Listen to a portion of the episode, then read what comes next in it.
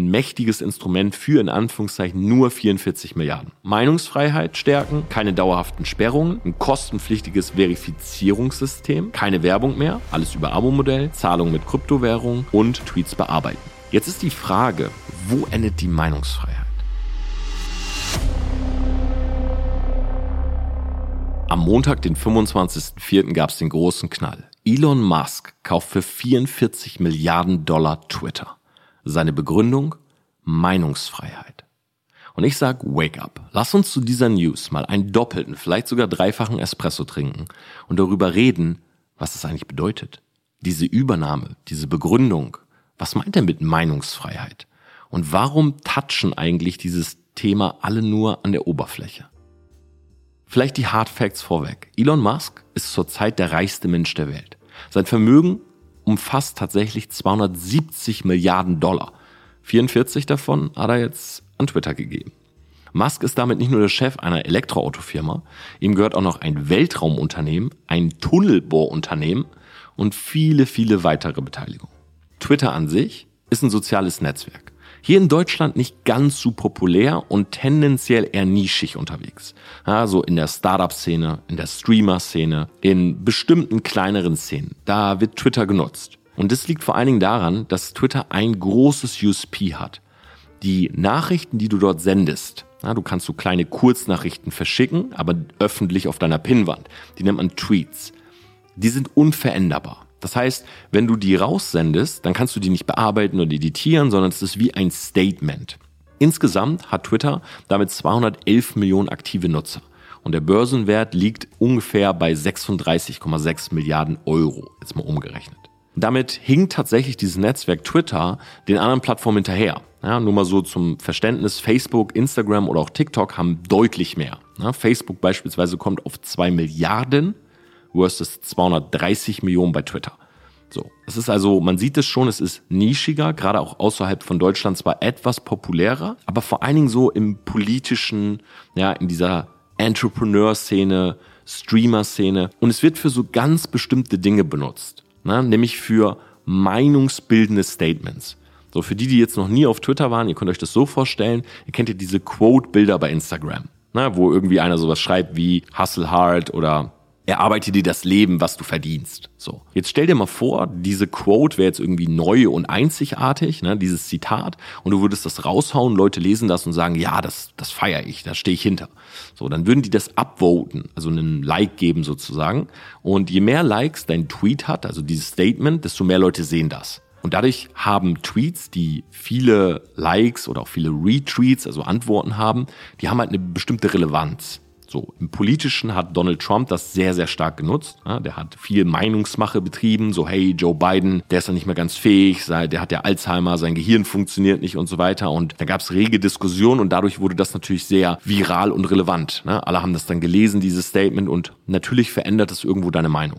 So, das haben ein paar Leute beispielsweise auch bei Instagram benutzt, also mich eingeschlossen. Man hat dann irgendwie so ein Bild von seinem Tweet gemacht. Ne? Viele haben sich noch einen blauen Haken dran gefaked. Das habe ich zum Glück nie gemacht. Und dann haben die das quasi so bei Instagram gepostet. Und damit psychologisch, sage ich mal, haben die so ein bisschen diese Autorität eines sichtbaren Tweets sich selber in den Instagram-Feed gemogelt. Ja, das heißt, bei Twitter, man kennt das, also Tweet, wenn man sozusagen auf der Plattform ist, die, die relevant sind, sind weit oben. Jetzt machst du davon einen Screenshot, packst das bei Insta rein und automatisch hat jemand das Gefühl, okay, ich sehe anscheinend gerade diesen Tweet, weil der ja wichtig sein muss. So in Wirklichkeit hast du ihn aber ja nur gescreenshottet und einfach als Beitrag gepostet.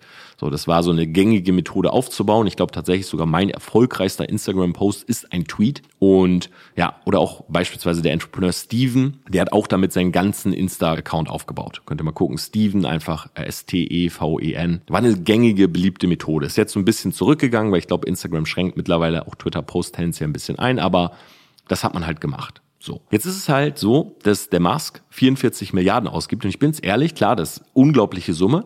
Aber ich habe das gelesen und dachte mir so, das ist ein Schnapper. Im Vergleich, Microsoft hat Blizzard Entertainment, also die Firma, wo World of Warcraft, die Diablo-Reihe und so weiter hintersteckt, für 70 Milliarden gekauft. Und irgendwie so gefühlt aus, aus meiner Perspektive von jemandem, der sich mit Social Media auskennt, dachte ich mir so, hey, das das ist recht wenig dafür, dass das so eine große Plattform ist, ne, dass so mächtige Leute auf dieser Plattform aktiv sind. Weil man muss auch dazu sagen, wenn du mal an Prominenz ran willst, ne, mal von einem Gary Vaynerchuk, einem Barack Obama oder so, von dem mal irgendwie einen Retweet haben willst, eine Antwort, dann würde ich sagen, ist Twitter der leichteste in Anführungszeichen Weg oder du die Chance ist am größten, dass du da eine Antwort kriegst. So, weil eigentlich alle dort am Start sind, ne? weil alle da so ein bisschen diskutieren, weil es verschiedene Twitter-Bubbles gibt. Ne? Zum Beispiel hier, es gibt eine sehr starke linke Twitter-Bubble, die halt alles runtercancelt und ja, ich will jetzt nicht zu sehr ins Detail gehen, aber ich habe auf den ersten Blick so gedacht, okay, das ist schon ein mächtiges Instrument für in Anführungszeichen nur 44 Milliarden. Witzig war halt auch, dass zwar alle Zeitungen darüber berichtet haben, ja, auch Instagram, LinkedIn, also wirklich alles ist voll, aber vor allen Dingen so in Richtung Meme. Also das Ganze so ein bisschen verarschend. Weil es stand schon länger im Raum, dass Elon Musk Twitter kaufen wollte. Und irgendwie hat aber keiner so richtig daran geglaubt. Weil wahrscheinlich irgendwie keiner sich so ausmalen konnte, warum soll eine Einzelperson sich eigentlich so ein Unternehmen holen? Und was wäre eigentlich eine faire Summe? Und als dann wirklich diese Headline da stand, waren halt viele davon geschockt. Ja, dann sind so Memes entstanden wie, ja, was soll Elon Musk als nächstes kaufen? Ja, soll er Coca-Cola kaufen und das Koks wieder in die Cola bringen? Früher war ja in Cola so Koks drinne. Oder soll er den Regenwald kaufen und den irgendwie retten und so weiter? Also ich habe das Gefühl, dass die ganze Berichterstattung immer diesen Touch von Ironie und Sarkasmus hatte. So, aber keiner sich wirklich hingesetzt hat und gesagt hat, okay, lass uns mal die Fakten angucken. Also was soll sich wirklich ändern? Was wird sich denn wahrscheinlich auch ändern? So, und das möchte ich in dieser Folge einfach mal mit euch machen. Er selber, ne, Elon Musk, hat 80 Millionen Follower auf Twitter. Also es ist jetzt nicht so, dass er irgendwie außerhalb dieser Bubble bisher unterwegs war und da jetzt so einsteigen will, sondern muss schon sagen, er ist jemand, der sehr, sehr viele Tweets absendet. Na, wer seinen Joe Rogan Podcast gehört hat oder auch ihn allgemein so ein bisschen verfolgt, der weiß, dass er auch ähm, darauf besteht, jeden Tweet selbst zu machen. Na, also niemanden hat, der sozusagen für ihn äh, tweetet. Und das glaube ich auch. Also ich glaube tatsächlich sogar, dass diese ganzen Leute selber dort kommunizieren, weil ein Tweet schon was sehr Persönliches ist. Na, es ist etwas, was wirklich nicht viel Zeit frisst. Na, du tippst das, wie gesagt, runter, du kannst es nicht editieren und so weiter. Das bisher, muss man sagen, das soll jetzt tatsächlich kommen. Aber das ist jetzt nichts, was man unbedingt outsourcen muss. Das hat schon was sehr Persönliches, so ein, so ein Statement, was man halt setzt. Jetzt aber vielleicht mal zu den Fakten. Was soll sich wirklich ändern? Also Punkt Nummer eins ist die Meinungsfreiheit. Was steckt dahinter? Nach eigenen Aussagen möchte Elon Musk die Meinungsfreiheit stärken. So, seine Definition von Redefreiheit ist, ich zitiere jetzt einfach mal, wenn jemand, den ich nicht mag, etwas sagen darf und ich es eben nicht lösche. So, das ist für ihn sowas wie eine Redefreiheit. Sprich, ihm gehört jetzt diese Plattform, jemand sagt, hey Musk, ich mag dich nicht, ich finde Tesla scheiße und allgemein die Sache mit den Raketen und er löscht es nicht. So, und das jetzt aber übertragen auf viele andere Dinge. Na, das heißt, das könnte auch so etwas beinhalten wie Hassrede. Na, du gehst jetzt hin und sagst, äh, hier, Elon Musk, ich finde, du bist ein Betrüger. Jetzt die Frage, wird sowas gelöscht, ja oder nein? Na, oder jetzt kann es natürlich auch hin, jetzt kann natürlich jemand auch kommen, der haut seine Meinung über etwas raus, ne, sagt vielleicht auch, hey, ähm, ich mag Leute, die aus dem und dem Land kommen nicht. So, wir nennen das Rassismus, aber auf der anderen Seite kann auch jemand sagen, Moment mal, das ist ja auch eine Form von Meinungsfreiheit ich denke halt, das ist so. Meine Meinung ist so. das heißt, es ist noch sehr offen, was damit wirklich gemeint ist. Und ich sehe das gar nicht unbedingt als positiv, so aus meiner Perspektive. Punkt Nummer zwei ist keine dauerhaften Sperrungen. Und als ich das gelesen habe, muss ich ganz klar sagen, da muss eigentlich angespielt werden auf Donald Trump. Ja, weil er ist wahrscheinlich so die populärste Person, die tatsächlich dauerhaft auf Twitter gesperrt wurde. Das ging so weit, dass er dann irgendwann überall gesperrt war und seine eigene Social-Media-Plattform, The Truth, glaube ich, heißt die, rausgebracht hat habe mich da auch mal angemeldet, wollte mir das auch mal angucken, vielleicht sogar ein Video drüber machen. Aber ich glaube, momentan ist es nur für US-Leute freigeschaltet. So, und er hat wohl auch schon in der Vergangenheit gesagt, er ist gegen eine dauerhafte Sperrung. Das heißt, wenn sozusagen ein Nutzer gegen etwas verstößt, ist halt auch noch fraglich, ne, was sind die neuen Richtlinien, dann soll derjenige auch die Chance bekommen, wieder entbannt zu werden, entsperrt zu werden. So. Zweiter Punkt. Der dritte, und jetzt wird's richtig spannend, finde ich. Er möchte kostenpflichtige Verifizierungszeichen. Er möchte dieses, diese Blue Badge, dieses blaue Verifizierungszeichen, dass das alle haben. Und zwar alle, die Twitter Premium abonnieren. Ja, also die äh, Twitter Premium heißt Blue, die das sozusagen haben, das kostet 2,99 Dollar pro Monat, die sollen so ein Blue Badge haben. Und das finde ich ist ein super interessanter Punkt, weil jeder will diesen blauen Haken. Also dieser blaue Haken an sich, der heißt auf Twitter eigentlich genau das gleiche wie auf Instagram und auf TikTok. Du bist eine Person, ich sage jetzt mal, öffentlichen Lebens und du bist die echte Person, die man auch kennt. So, ne? Man kennt dich jetzt aus, aus verschiedenen Zeitungen, aus dem TV, aus verschiedenen Dingen. Und dann heißt du halt auf dieser Plattform so und dieses blaue Zeichen, das soll einfach nur dafür sorgen, dass Leute wissen, ah, okay, das ist wirklich Boris Becker. Okay, vielleicht blödes Beispiel, der ist jetzt im Knast, aber ihr wisst, was ich meine. Das ist wirklich Torben Platzer.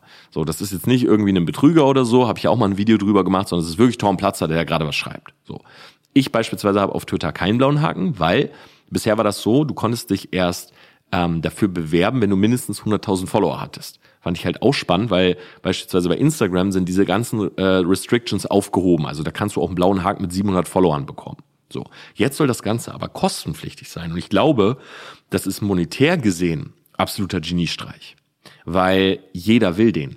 Selbst Tinder hat ja den blauen Haken eingeführt, wenn du dein Profil verifizierst. Also wenn du irgendwie ein Bild hochlädst, ne, wo du dann so deinen Namen, deine Zahl irgendwie so in die Kamera hältst, so ich bin Torben 1337, dann kriegst du dann einen blauen Haken. Und ich habe ja auch, natürlich nur fürs Experiment, auch mal ähm, auf Tinder mich ein bisschen umgesehen, ne, für ein YouTube-Video. Und viele haben da echt den blauen Haken, so nach dem Motto, ja, ich bin das, ich bin die echte Person. Ne? Ich bin kein Troll. Wenn da Frau steht, bin ich auch wirklich eine Frau. Ich bin kein Mann. Wenn da Mann steht, bin ich keine Frau und so weiter. Die sich da irgendwie einen Scherz erlaubt, etc. So, das soll jetzt monetär kommen. Und glaub mal, das werden unglaublich viele machen. Ja, also wie viele werden das bitte machen und werden vielleicht, das ist jetzt mal meine Spekulation, auch wieder anfangen, diese Twitter-Posts bei Insta zu posten, weil dann hat man ja einen blauen Haken sozusagen zumindest im Feed auch bei Instagram. So, da will den ja jeder unbedingt haben. Der vierte Punkt ist keine Werbung mehr. Ja, bisher sind 90 Prozent, ich habe nachgeguckt, der Gesamteinnahmen von Twitter über Werbung. Das soll jetzt über dieses Abo-Modell laufen. Sprich, Leute zahlen dafür keine Werbung. Ich selber, mir, oder ich sag mal so, mir ist das 2,99 Euro wert. dann könnt ihr gerne mal schreiben, wie, wie seht ihr das? Also guckt ihr lieber Werbung oder sagt ihr lieber diese 3 Euro? Weil ich habe zum Beispiel sogar YouTube Premium gekauft. Ich meine sogar, es kostet 5 Euro, weil ich keine Lust auf diese YouTube-Werbung habe. Na, und dann wird aus diesen 5 Euro kriegt auch, kriegen auch teilweise die Creator was. Die werden dann bezahlt, weil die ja dann keine Werbung in ihren Videos schalten können. Aber für mich ist das ein fairer Deal. So. Dann auch natürlich unglaublich spannend, was da alles passieren kann. Die Zahlung soll mit Kryptowährung möglich sein. Das ist eine große Frage. Wird dann vielleicht ein Dogecoin, Dogecoin wieder gepusht? Ne? Wird dann ein anderer Meme-Coin vielleicht gepusht? Kommt da vielleicht Shiba Inu nochmal ins Spiel? Ich gebe es jetzt einfach mal so in den Raum. Ne? Zahlung natürlich mit Kryptowährung. Elon Musk, Riesenfan von Kryptowährungen, glaubt halt an diese Technologie. Das ist ein großer Punkt. So. Und Musk hat halt auch angedeutet, ich habe es vorhin schon gesagt, dass Nutzer jetzt ihre Tweets bearbeiten können. Auch hier wieder spannend, weil natürlich auch eine Form von Meinungsfreiheit. Ne? Wenn sich deine Meinung ändert, kannst du den Tweet auch verändern. So. Was sagt Twitter selber zum Kauf? Das habe ich mich gefragt, das habe ich nirgendwo wirklich gefunden, also zumindest nicht in der Presse. Und man muss sagen, man findet auch von denen kein Statement. Also Twitter hat verkauft, aber nichts dazu gesagt. Also gefühlt ist dieser, ist dieser Verkauf oder diese Übernahme vonstatten gegangen und das war's. Ne, Twitter sagt, hey, schön Reibach gemacht, danke für 44 Milliarden. Elon Musk sagt so, ich bin jetzt der neue Owner. Die Gesellschaft guckt drauf und findet das irgendwie lustig und sagt, was kauft er als nächstes? Aber so richtig in die Tiefe geht keiner. So, und das waren jetzt aber einfach gerade mal für euch so diese ganzen Facts. Also was weiß man? Ne? Meinungsfreiheit stärken, keine dauerhaften Sperrungen, ein kostenpflichtiges Verifizierungssystem, keine Werbung mehr, alles über Abo-Modell, Zahlung mit Kryptowährung und eben Tweets bearbeiten. So, das einfach mal die Hard Facts. Jetzt ist die Frage, die im Raum steht, wo endet die Meinungsfreiheit? Und das würde mich auch von euch einfach unglaublich mal interessieren. Also, was ist Meinungsfreiheit und was ist beispielsweise Rassismus? Was ist dann Hassrede? Was ist dann Beleidigung, Verleumdung. Na, zum Beispiel hier ist es so in Deutschland, wenn jemand eine eingetragene Marke hat und der hat eine eigene äh, getragene Marke und dann kommt jemand anders und sagt, XY, ja, sein Name ist sozusagen die Marke, ist ein Betrüger, dann darfst du das nicht sagen. Na, dann kannst du vom Anwalt eine einstweilige Verfügung bekommen, weil Betrüger steht für etwas ganz Bestimmtes, nämlich der betrügt andere Menschen. Ja, das heißt, das Definition, ja, fügt hier selber die Definition für sozusagen Betrug ein. Und das kannst du nicht einfach so über jemanden sagen, ohne sozusagen Beweise, ohne dass derjenige dann auch des Betruges verurteilt wurde. So, hier ist die große Frage, wo fängt es an, wo endet das? Na, selber auf Twitter oder Twitter selber hat lange Zeit gesagt, sie sind nicht verantwortlich für die Inhalte und sie wollen auch keine Zensur. Lange Zeit war das so. Dann kam dieser ganze Case von wegen viele Fake-Nachrichten. Ne? Das fing vor allen Dingen so bei Facebook an, immer wieder, ja, äh, Celebrity XY ist tot. So, es ist das und das passiert. Das war halt alles so Fake News. Und dann gab es auf einmal so ein kleines Komitee, das wurde dann immer größer und größer und größer. Und dann wurden irgendwann Inhalte gecheckt. So, das hat dann Twitter übernommen. Ja, und so kam es beispielsweise auch zur Sperre von Donald Trump. Er hat viele Dinge gepostet, was dann von dem Komitee untersucht wurde. Und das hat gesagt, nein, das stimmt nicht. Da werden Lügen getweetet. Warum sind sie drauf gekommen? Weil das so viele Menschen erreicht hat. Na, solange etwas klein bleibt, also wenn jemand etwas tweetet, was sozusagen keiner sieht, was keinen interessiert, dann ist natürlich auch kein da. Ne? Wo kein Kläger, da kein Richter. Aber wenn du etwas tweetest, was sozusagen viele, viele Menschen sehen, was auch einen großen Impact, also einen großen Einfluss hat, dann kommt halt das Komitee und sagt, Moment mal, hier darf nur die Wahrheit stehen. Jetzt wieder die spannende Frage, wer bestimmt die Wahrheit? Also ihr merkt schon, ne, da sind viele Dinge sozusagen echt offen. So, und wenn man sich das mal im Reddit-Forum anguckt, da habe ich auch mal ein bisschen reingelesen, dann ja, hast du Gefahren durch Hassinhalte, ähm, Fehlinformation, ne, Desinformation und so weiter. Auf der anderen Seite hast du Eingriff in Grundrecht, Meinungsfreiheit. Also es gibt eigentlich diese zwei Lager und eigentlich ist jeder einzelne Fall ein individueller den du halt wirklich besprechen musst. So, da gibt es auch noch einen großen Unterschied zwischen USA und EU. Na, in Europa zum Beispiel werden soziale Netzwerke viel stärker reguliert als in den USA. Also gerade in Deutschland. Na, hier gibt es bei uns noch dieses Netzwerkdurchsetzungsgesetz. Na, und das steht auch immer wieder in der Kritik, weil viele eben sagen, das kann die Meinungsfreiheit komplett unverhältnismäßig einschränken und beeinflussen und so weiter. Aber das steht halt da und das reguliert bei uns halt auch sehr, sehr viel. Hm. Jetzt zu meiner Meinung. Ich muss sagen, auf den ersten Blick wirkt das alles wie ein großes Klischee. Ne? Ein reicher Mann kauft ein großes Nachrichtenportal für mehr Macht. So. Dann hat man aber schon oder habe ich jetzt schon irgendwie so die Sorge, ist das gut, wenn jetzt so viele Änderungen kommen und dann beispielsweise ein Donald Trump wieder da ist? So, dass ich glaube, dieser Mann beispielsweise wurde für viele Dinge zu Recht dort gesperrt. So, ich glaube schon, dass das große Auswirkungen hätte, wenn er jetzt einfach wieder da wäre. Ich frage mich aber auch, was will Elon Musk selber machen? Weil schau mal, ihr müsst das ja mal so sehen, wenn er jetzt kommt und er verändert zu viel, ne, oder er nutzt seine Machtposition für zu viele Dinge dort aus, dann würde es nicht funktionieren. Na, dann würde Twitter selber wahrscheinlich gecancelt. So, dann wird irgendwie, dann werden Leute kommen und sagen, Moment mal, das ist ja hier alles nicht mehr unabhängig und so weiter. Und Musk selber, ich fand es so spannend, also ihr müsst mal so die letzten Talkshows, wenn ihr euch dafür interessiert, mal anschauen. Ich meine, der Typ ist ein Hund. Na, der Typ ist ein sehr, sehr smarter Hund. So und ich finde, er antwortet selber sehr ausweichend na, mit seinen Begründungen und er sagt halt auch Dinge, wo du merkst richtig, so das Publikum hört das. Ne? So Freedom of Speech. So du merkst, okay, das ist seine Antwort und das Publikum wartet zwei Sekunden und applaudiert. So, weil was willst du machen? Also alle sind sich so ein bisschen unsicher, hm, was ist damit eigentlich gemeint? aber trotzdem applaudieren sie dann. Also man hat schon eher so diese Bewunderung, ja, dieser Typ steht da und sagt, ja, ich stehe für was ein. Und ganz ehrlich, der hat ja auch alles erreicht. Also es macht irgendwo Sinn. Trotzdem glaube ich, da steckt halt schon mehr dahinter. Ja, also, oder da wird noch mehr passieren. Ich denke aber, und das ist meine Meinung zurzeit, ich denke nicht, dass auf einem Schlag sehr, sehr viel passieren wird, aber ich finde, dass diese Übernahme Leute gerade ein bisschen wachrüttelt. Und zwar, und das ist halt ein spannender Aspekt, irgendwie denken kaum Leute drüber nach, wer eigentlich wirklich diese Social-Media-Kanäle steuert. Ich meine, schau mal, nur mal an dich jetzt die Frage. Du kennst Mark Zuckerberg. Du kannst die ganzen Verschwörungstheorien über ihn, er ist irgendwie ein Reptoloid und so weiter. Und er hat irgendwie keine Mimik mehr und er ist ein verrückter Metaverse-Typ, so. Das Meme kennt man. Und man weiß auch, dieser Typ steht für Innovation und Technik und so weiter. Aber weißt du eigentlich, wer ganz oben bei YouTube steht? Also weißt du, wer YouTube steuert? Kennst du eigentlich den Background von Adam Mosseri, den Head of Instagram? Wenn Mark Zuckerberg der Typ für Meta ist und für Facebook? Also weißt du, welches Team hinter Clubhouse stand? Oder wer eigentlich Snapchat reguliert? Wer sich eigentlich darum kümmert?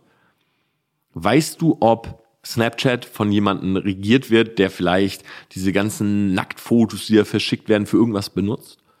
Ich glaube, für viele ist da ein großes Fragezeichen. Nehme mich da völlig mit rein. Na, man kennt irgendwie so die ein, zwei großen Namen.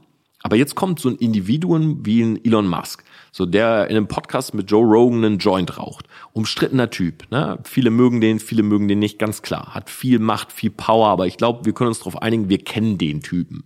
So, wir haben den schon mal gesehen irgendwo. Und wir finden ihn entweder beeindruckend, weird oder beides. Jetzt kommt der und der kauft alleine so eine Plattform. Ich glaube, man denkt jetzt schon ein bisschen mehr darüber nach, welchen Einfluss die Plattformen eigentlich haben. Und da möchte ich auch noch mal an diese Folge letzte Woche mit Niklas erinnern. Übrigens freut mich sehr, dass die so gut bei euch angekommen ist, weil wir ja auch viel drüber geredet haben, was eigentlich intern so passiert. Und ich glaube, wir alle sollten für uns selber mal unsere Kommunikation so ein bisschen überdenken. Na, wie oft sitze ich hier an einem Sonntagabend, das ist übrigens gerade Mitternacht, wie oft sitze ich hier und lese mir so YouTube-Kommentare durch, nicht nur unter meinem Video, sondern auch unter anderen Videos und dann sehe ich sehr, sehr viel Hate Speech. Na, zum Beispiel gestern hat ein befreundeter YouTuber, ähm, so ein Ex Selbstexperiment-YouTuber, der hat so seine Modemarke rausgebracht und hat so ein Video drüber gemacht und lese ich sehr viel. Absoluter Müll, so hässlich, äh, viel zu teuer, würde ich mir nie holen, lösch dich. Oder ich lese bei mir dann manchmal so Kommentare, hm, ja, nee, dann wird halt da der Fehler gesucht. Bei Minute 2,53 fehlt ein Soundeffekt. Und ich denke mir immer so, okay, diese Leute, die halt so viel Hate Speech verbreiten, ne? und ich will mich jetzt gar nicht beschweren, also ich bin ja nicht so richtig Target, aber es gibt Leute oder äh, Alicia äh, Joel, die hat zum Beispiel so ein äh, Video über Kollega gemacht, dass Kollega viele seiner ähm, Lines, also viele Reime in seinen Musikstücken wohl geklaut hat aus Foren und so weiter. So, und dann habe ich mal bei ihr unter das letzte Bild bei Instagram geguckt. Das ist halt wirklich vernichtend. Ja, also ich will jetzt hier nichts zitieren oder so, aber das sind wirklich Beleidigungen, wenn du die an den Kopf geworfen bekommst, das nimmt dich halt schon irgendwo mit. Ja, also es ist schon was, was du dir durchliest und denkst, wow, also da müssen mich Menschen aufgrund meines Videos gegenüber einer anderen Person, die sie jetzt gerade verteidigen möchten, ja so sehr hassen, dass sich da richtig Wut aufbaut. Und ich finde schon, dass das beängstigend ist, das zu lesen. Bin ich ehrlich. Na, wenn ich jetzt weiß, jemand mag mich so gar nicht, ich habe es noch nie irgendwie einen Fall gehabt, dass jemand auf der Straße zu mir kommt und sagt, yo, ey, ich will dir aufs Maul hauen, du hast einen Soundeffekt in deinem Video vergessen. Das wäre dann auch übrigens Chris, der es vergessen hat. Aber ihr wisst, was ich meine. Ne? Noch nie sowas gehabt, aber ich kann mir schon vorstellen, dass das an einem nagt. Oder auch so ein Oliver Pocher. Viel austeilen, viel einstecken. Ne? Einmal vielleicht einmal zu viel einstecken. Aber das ist natürlich was, was dich beeinflusst. Nur diese ganzen Menschen, die ohne Profilbild, sinnlos Hass in den Kommentaren. Ich bin ehrlich, ich feiere das nicht. Ich bin selber so sehr für einen Perso, eine Perso-Pflicht auf Social Media. Ja, das sage ich dir, also gar nicht unbedingt altersbedingt. Und ja, ab 16 hast du doch einen Personalausweis. Bin ich jetzt gerade völlig falsch? Nein. Ich glaube, ab 16 hast du einen Personalausweis. So, wenn du U16 bist, dann kannst du bestimmte Inhalte nicht sehen. Fände ich völlig in Ordnung. Fände ich völlig in Ordnung. Oder du kannst sie sehen, aber nicht schreiben. Oder nur in, in bestimmten Safe Places. So. Aber bestimmte Dinge kannst du nicht tun.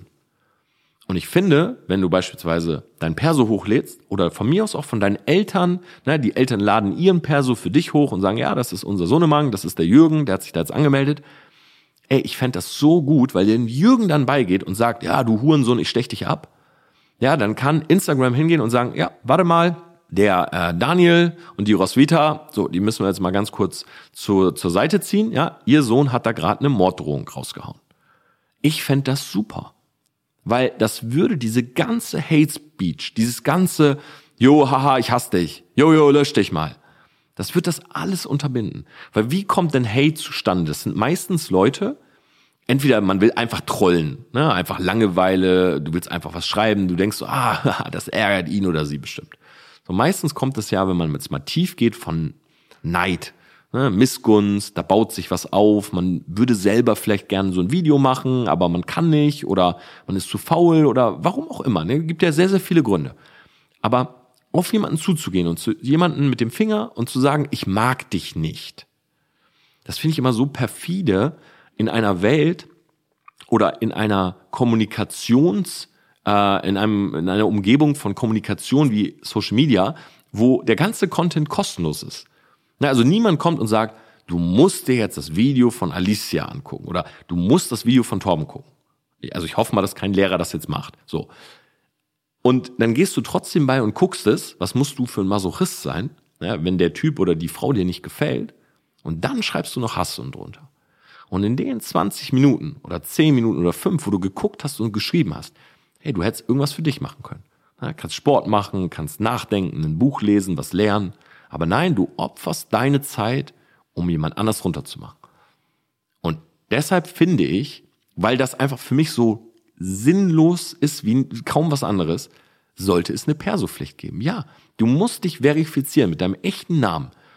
Damit, wenn du Scheiße schreibst, und weil du hast keine Ahnung, was du damit auslöst. Ne? Wenn du zu jemandem schreibst, ja, ich stech dich ab oder so. Ja, das ist mal so ganz schnell dahergesagt oder so. Ne? Auch hier, ich zum Beispiel habe einen schwarzen Humor. So, wenn ich mit meinen Freunden unterwegs bin oder irgendwie Freunde, wir uns verabschieden, dann sind, hauen wir immer so Sprüche raus. Ne? Ey, bitte, so Marco und ich zum Beispiel, wir legen jeden Tag auf, wenn wir telefonieren und dann sagen wir, ey, by the way, Bro, ey, lösch bitte meine Nummer, ne? Meld dich nie wieder, okay? So. Also wie oft hat man das schon gesagt, aber natürlich ist es ein Joke. So, das Problem ist halt, dieser Joke, den versteht man nur durch Kontext. Und deshalb ist es völlig in Ordnung und keiner legt auf und löscht wirklich die Nummer. Aber so etwas wie Hass, Ne, sowas wie ich stech dich ab oder lösch dich. Das hat in dem Moment keinen Kontext, weil du hast keine Beziehung zu dieser Person und die Person hat eigentlich auch keine Beziehung zu dir. Das heißt, selbst wenn die Person gerade betrunken am Rechner sitzt, selbst wenn die gerade mit zehn Leuten davor sitzt und einer sagt, komm, ich schreib mal was Dummes, komm, ein bisschen ärgern. Diesen Kontext hat die andere Person, die den Content erstellt hat, nicht. Und das ist der Grund, warum es so sinnlos ist. Und deshalb sollte es meiner Meinung nach eine Persopflicht geben. Bin ich selber dafür, dass nichts reguliert wird? Nein. Bin ich ganz ehrlich. Weil für mich hat das nichts mit Meinungsfreiheit zu tun. Ja, rassistische Äußerungen, Äußerungen, die Menschen ausgrenzen, die Menschen verletzen, die beleidigend sind, das hat für mich selber nichts mit Meinungsfreiheit zu tun, sondern diese Plattformen, die haben Spielregeln. Und die sind erstmal kostenlos. Und diese Spielregeln, das ist das Einzige, was wir akzeptieren müssen. Und dafür können wir dort kostenlos unseren Content hochladen. Wir können Reichweite aufbauen. Wir können eine richtig große Brand dort aufbauen. Wir können damit kommunizieren mit Menschen, die wir vielleicht so vor 10, vor 15, 20 Jahren nie im Leben getroffen hätten. Das ist so, das sind so viele Pluspunkte, dass ich der Meinung bin, man muss sich an diese Spielregeln halten. Weil nur dann kann wirklich so ein Zusammenleben auch funktionieren. Na, erinnert euch noch an meine Podcast-Folge zum Thema Lügen? Unsere Gesellschaft braucht Lügen, ne, wenn jeder ehrlich wäre. So, wir sitzen beim Abendessen, boah, Mama, scheiße gekocht, Papa, du bist fett geworden, hast wieder gesoffen. Ne, wenn das so die Wahrheit wäre, würde unsere Gesellschaft auseinanderbrechen. So, also wir brauchen diese kleinen Kommunikationslügen. Hört euch gerne die Folge nochmal an. Ich finde, das ist ein unglaublich interessantes Thema. Aber genauso, finde ich, brauchen wir das auch auf Social Media. Und ich will die Folge gar nicht zu lange machen, aber mich interessiert einfach mal, was ist deine Meinung? Was ist deine Meinung zum Thema Meinungsfreiheit? Wie siehst du das? Zensur, ja, nein? Kann jeder schreiben, was er will? Wo siehst du diese, diesen Sweet Spot zwischen Zensur und Freiheit? Schreib mir das mal. Schreib mir das echt mal bei Instagram. Ich würde mich wie immer freuen, wenn du auch diesem Podcast, ja, die Sternebewertung gibst, wie du es auch immer fühlst. Ja, ich will dir da gar nichts vorgeben. Gerne auch eine Rezension schreiben. Ich lese mir wirklich jede einzelne durch und das geht nahe, ne, weil ich mich auch jede Woche hinsetze. Ich nehme mir die Zeit. Ich habe ultra Lust mit euch zu reden. Ich freue mich auch bald endlich mein Offline-Event anzukündigen. Es kommt auch noch das Online-Event. Also ich habe das nicht vergessen. Ja, ich weiß, dass viele von euch mir auch letztes Mal schon geschrieben haben, bitte Online-Event, bitte Online-Event. Ja, es wird alles kommen, versprochen. Bis jetzt kann ich dir nur anbieten, wenn du mit uns auch oder mit TPA Media immer im Bereich Social Media Branding zusammenarbeiten willst. Ich werde dir auch noch mal einen Link unten drunter posten. Ich weiß, der Matthias, der hat diese Woche seine Call Week. Das haben wir immer am Anfang des Monats. Holen wir sozusagen immer noch zwei bis drei Kunden noch für diesen Monat, wo wir halt die Brand mit aufbauen. Da bin ich auch komplett beteiligt. Also kannst gerne mal auf den Link klicken. Dann kannst du mal mit uns telefonieren. Also auch direkt mit Matthias, nicht irgendwie einen Setter oder so. In der ersten Woche macht er das immer komplett alleine. Und genau, dann sprechen wir vielleicht sogar Ende der Woche auch schon über deine Marke. Können wir da mal gucken. Ansonsten hoffe ich, dir hat einfach diese Folge gefallen. Ich wünsche dir eine wunderbare Woche. Und ich kann nur sagen, Elon Musk, Twitter, es bleibt spannend.